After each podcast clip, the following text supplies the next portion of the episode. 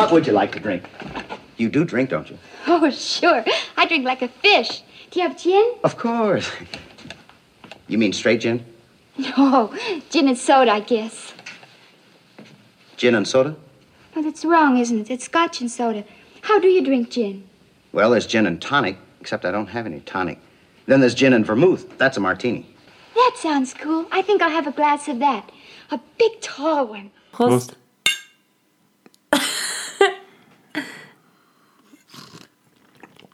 So, heute haben wir das verflixte siebte Jahr geschaut.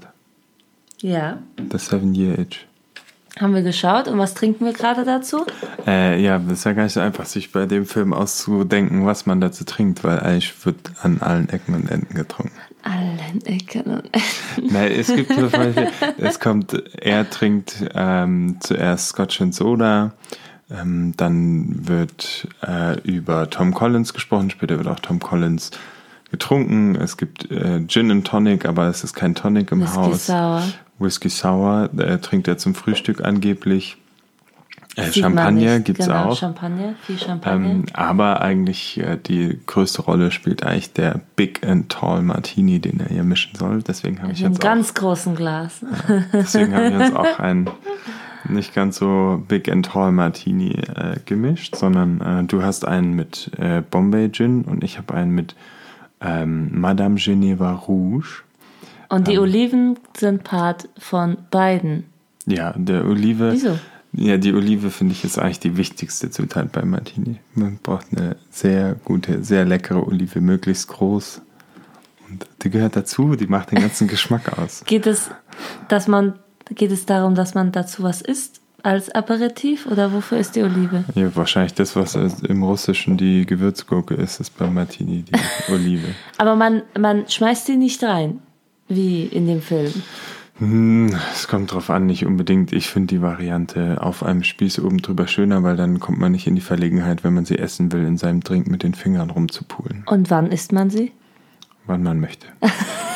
Gut, dass wir zwei haben. Ja, genau, dann kann man zwischendurch alles.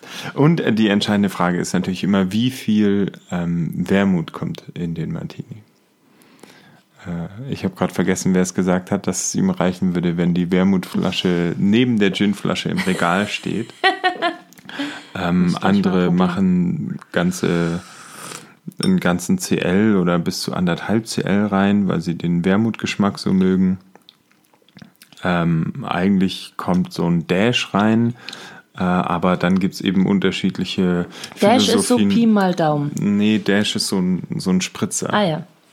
Und dann gibt es quasi unterschiedliche Philosophien, äh, ob dieser Dash äh, Wermut dann auch noch im Drink bleibt oder ob man nur damit einmal die Eiswürfel umrührt, es dann ausgießt oder ob man das Glas vielleicht damit einmal ausschwenkt äh, und dann eigentlich den, den Gin draufpackt. Deswegen ist es eigentlich ein schöner äh, Drink, wenn man einen Gin relativ pur probieren will. Ich habe zwei Stücke genommen und ich finde es ziemlich. Es knallt. Im Kopf. Ja, es ist ja im. Prinzip purer Gin, was ich im Film auch so lustig finde, weil ähm, er fragt, was möchtest du trinken? Und äh, Marilyn sagt äh, Gin. Und er fragt straight. Und dann landet sie bei einem Big and Tall äh, Martini, der irgendwie auch nur anderthalb CL äh, Wermut hat. Das heißt, im Prinzip trinkt sie quasi puren Gin. Der Aber sie trinkt ihn nicht so. wirklich. Ja, Nein, sie trinkt nicht wirklich, sie holt dann lieber Champagner. Aber äh, erzähl du doch mal Genau. über den Film. Der Film äh, 1955 wurde er gedreht, praktisch zu der ähm, populärsten Zeit von Marilyn Monroe. Äh, sie ist ähm, ungefähr in den 50ern immer populärer geworden, wo war dann bei How to Marry a Millionaire ähm, zwar auch ähm, als Star neben Lauren Bacall und äh, Betty Grable, ähm, aber definitiv total unterbezahlt, wie ich dann gelesen habe. Ähm, und wurde dann praktisch, nachdem sie irgendwie aus den Fängen ihres äh, Filmvertrags entlassen wurde, ähm, war so tatsächlich ihre, ihre Glanzzeit. Und ähm, in, den, äh, in dem Film sieht man vor allem die Szene, die irgendwie alle mittlerweile mit Marilyn nur äh, in Verbindung bringen. Allerdings sieht man sie nicht wirklich so, wie man, genau, Ja. die Szene Ja. mit dem, mit dem weißen wehenden Rock, äh, äh, sieht man sie im Film nicht so, wie man sie auf den ganzen Plakaten sieht. Äh, sondern natürlich gefilmt.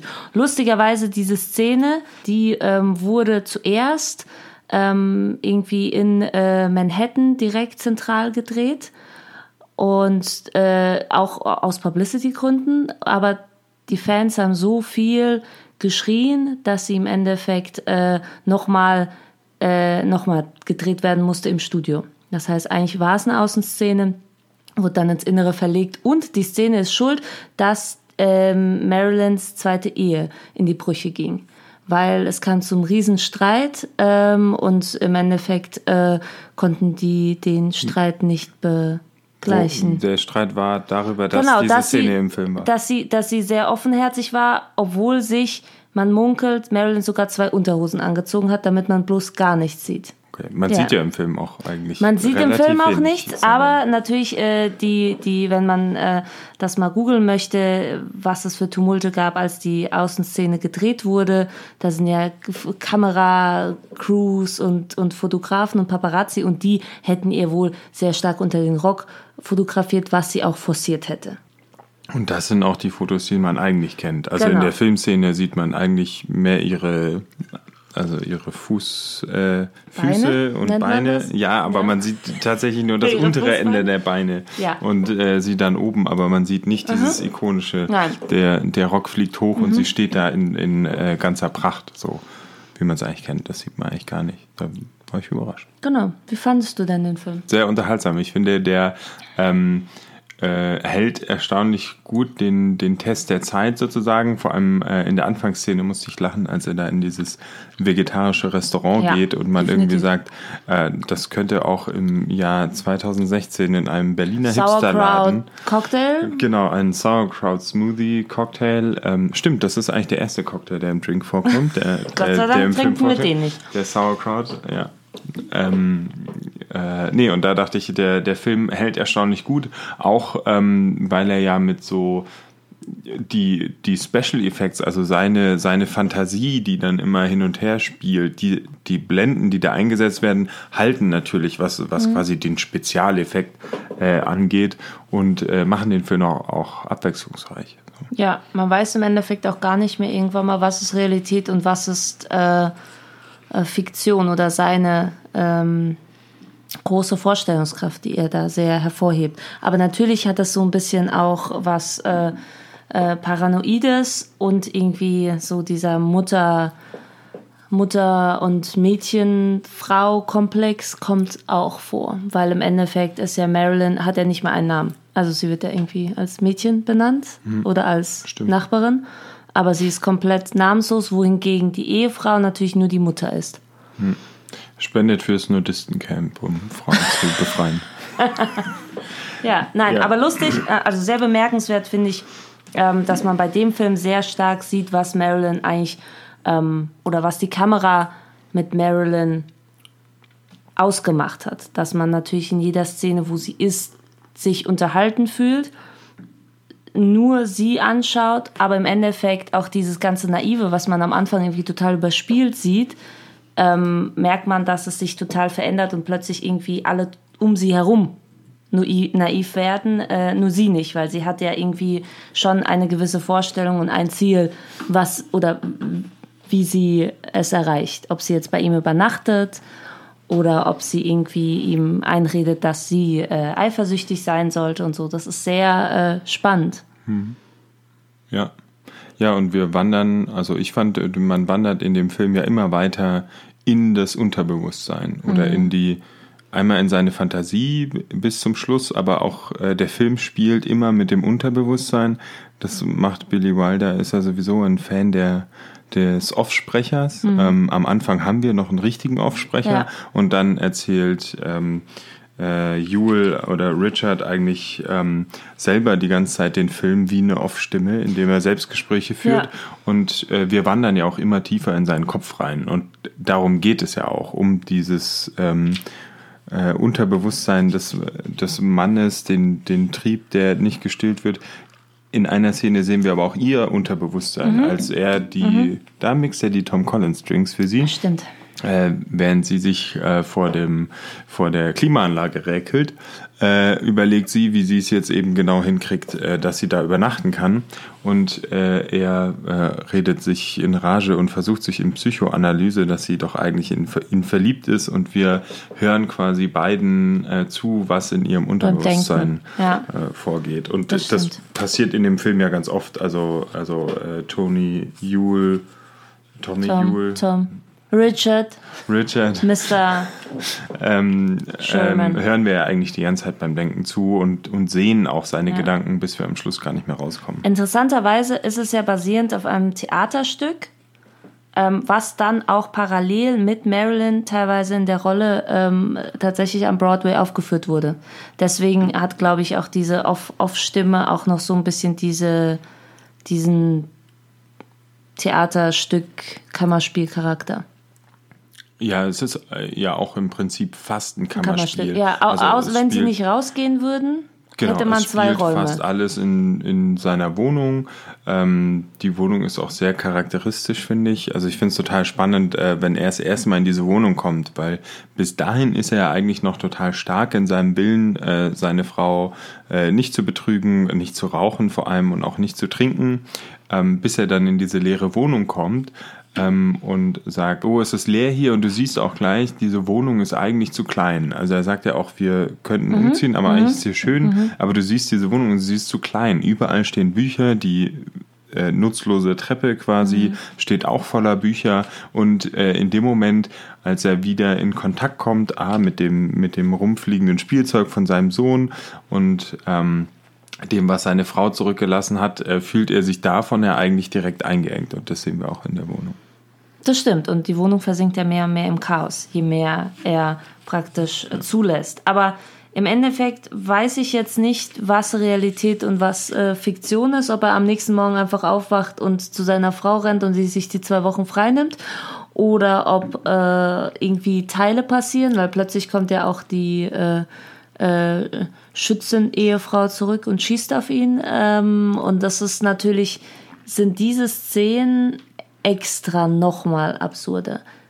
Ich finde es natürlich sehr spannend, dass ähm, man so ein bisschen sein Unbehagen den 50er und 60er Jahren gegenüber erstmal ähm, runterschlucken muss, so in Bezug auf die Männer, die Frauen hinterher schauen und die Frauen, die irgendwie Objekte sind, weil ich finde es sehr sympathisch gelöst in dem Film und es ist auch sehr ähm, auf die Schippe nehmend. Und die Frauen, die sich praktisch ihm in seiner Vorstellungskraft äh, an den Hals werfen, sind natürlich keine Objekte und sind total überspielt und überspitzt. Und dadurch nimmt das natürlich auch, äh, kommt das zu einer gewissen Modernität, so diese Anschauung. Ja, genau. Finde ich Also, also äh, Ri- Richard ist quasi ein echter Sexist der, der Mitte 50er. Der Arme, ja. Ja, ähm, aber der Film ist es nicht. Das finde ich ganz Mhm. spannend, weil ähm, Marilyn ist eigentlich die starke Frau, genauso seine Ehefrau. Also es geht die ganze Zeit nur darum, ähm, dass die, die Männer